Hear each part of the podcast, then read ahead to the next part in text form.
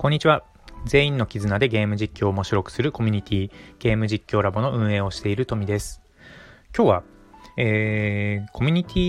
ィの中のコミュニケーションの話を少ししたいと思います。えー、先日から言ってる通り、そのゲーム実況ラボの、えー、活動方針をですね、え、変えていく中で、えー、ラボのメンバーにアンケートを取りました。で、えっと、そうですね、継続するかどうかみたいな質問のところに対して、やっぱりあの、特にゲーム実況、YouTube をしている人とか、まあ、あの、音声配信をしている人も同じだと思うんですけど、あの、ライブ配信とか動画編集がやっぱり忙しくて、なかなかこうディスコードに顔を出せなかったり、まあ、ディスコードに顔を出しても、あのすごく会話が進んじゃってたりするので、ついていけないみたいな悩みを多く抱えていることが分かりました。で、ここって、うん、ディスコードを使ってる、まあ、ディスコードっていうのはですね、えー、チャットの、ま、コミュニケーションツールで、えー、スラックとか、まあ、Teams とかと、まあ、近い機能を持ってるんですけど、簡単に言うとまあチャットですよね。まあ、LINE のチャットとかもありますけど、そういうのと似た似たものだと思ってもらったらいいかなと思います。で、それを、うん、たまにログインしてみると、やっぱりメンバーのえー、回転の速い人にはなかなかついていけなくて、うん、あの、十分に楽しめないというところがあるのかなと思いました。で、えー、これに対して、やっぱり打ち手としては、毎日来てくださいではないと思ってて、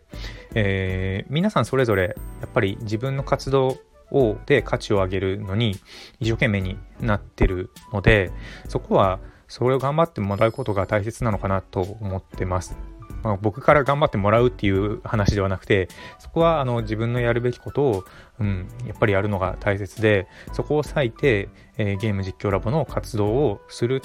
ということが、まあ、正解ではないように思うんですね。でむしろ、うん、ゲーム実況ラボというコミュニティが、えー、そういうですねまあ、ゲーム実況のコミュニティって言ってるところなので実況者が、え必要な情報をなるべく受け取れたり、えコミュニケーションしやすい雰囲気とか環境を整えていくところは、え気をつけなきゃいけないなと思ってます。で今回そうするために、えー、Twitter のコミュニティ機能ですね。最近できた機能なんですけど、Twitter のコミュニティに、えー、ゲーム実況ラボのクローズドの、えー、環境を作って、まあ、そこでちょっとした話はできるようにしたらいいかなということで、えー、ゲーム実況ラボの Twitter コミュニティを作りました。でなんで Twitter コミュニティにしたかというと、本当にそのゲーム実況の方は、えー、YouTube で、えー、活動をしつつ、まあ、Twitter で告知をするので、Twitter は絶対必要なんですよ。うん。ツイッターで、ファンとの交流もしますからね。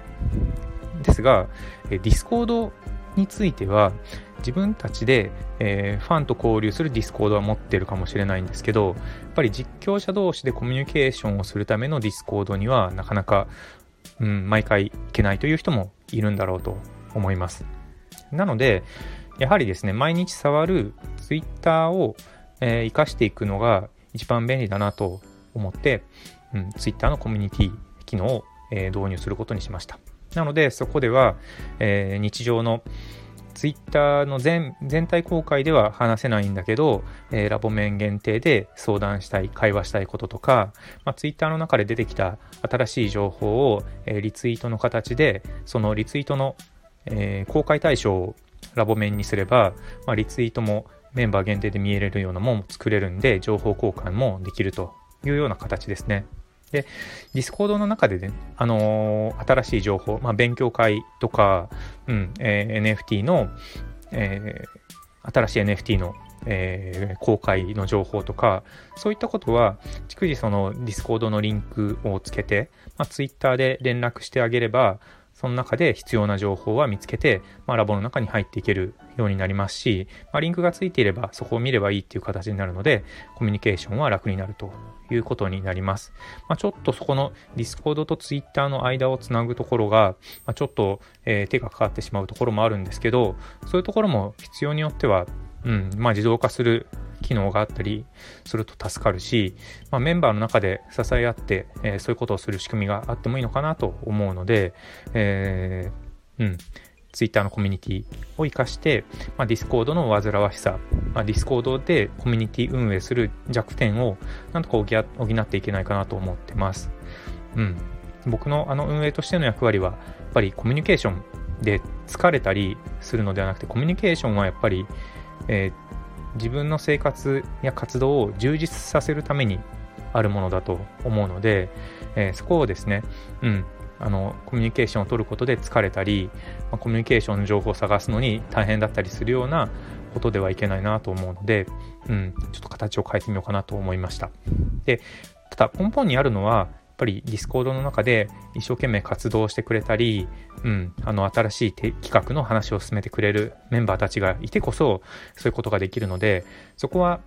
まあ、感謝ですね。感謝のえー、気持ちを伝えたり、えー、なんだろうな、まあ、NFT もそうですよね。NFT を持つことによって NFT は配信者さんの NFT が主になってくるので、えー、配信者さんの NFT を持って、まあ、運命共同体になるというような形なので、えー、一緒に利害関係を持って活動できるので実況者さんは実況で価値を上げてでラボのメンバーの、まあ、運営とか、えー、そういうサポートをしてくれる方々は NFT で皆さんが成果を上げたものを一緒にみんなで成果を上げていくというような、つながりができる、絆ができるってことですね。というところを狙ってやっていこうと思ってます。ということで今日は、まあ、Discord のコミュニティで、えー、起こるなかなかこう煩わしいコミュニケーションを、えー、なんとか改善していくためのアイテムとして Twitter コミュニティの Twitter のコミュニティ機能を導入するというお話をしました。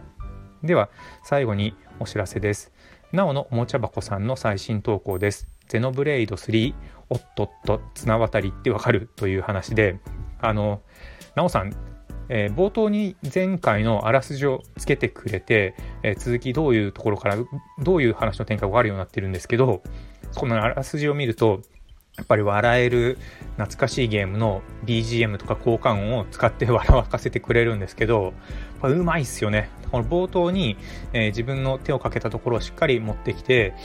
面白いよ、面白さを伝えてから本編に入るこの流れ。で、そしてですね、この懐かしいゲームも、ちょっと自分で見ていただいて、えー、ゲームの、えー、タイトル当てクイズとかしてもらうとちょっと面白いと思うんですけど、えー、結構ね、笑えます。うん。で、そこが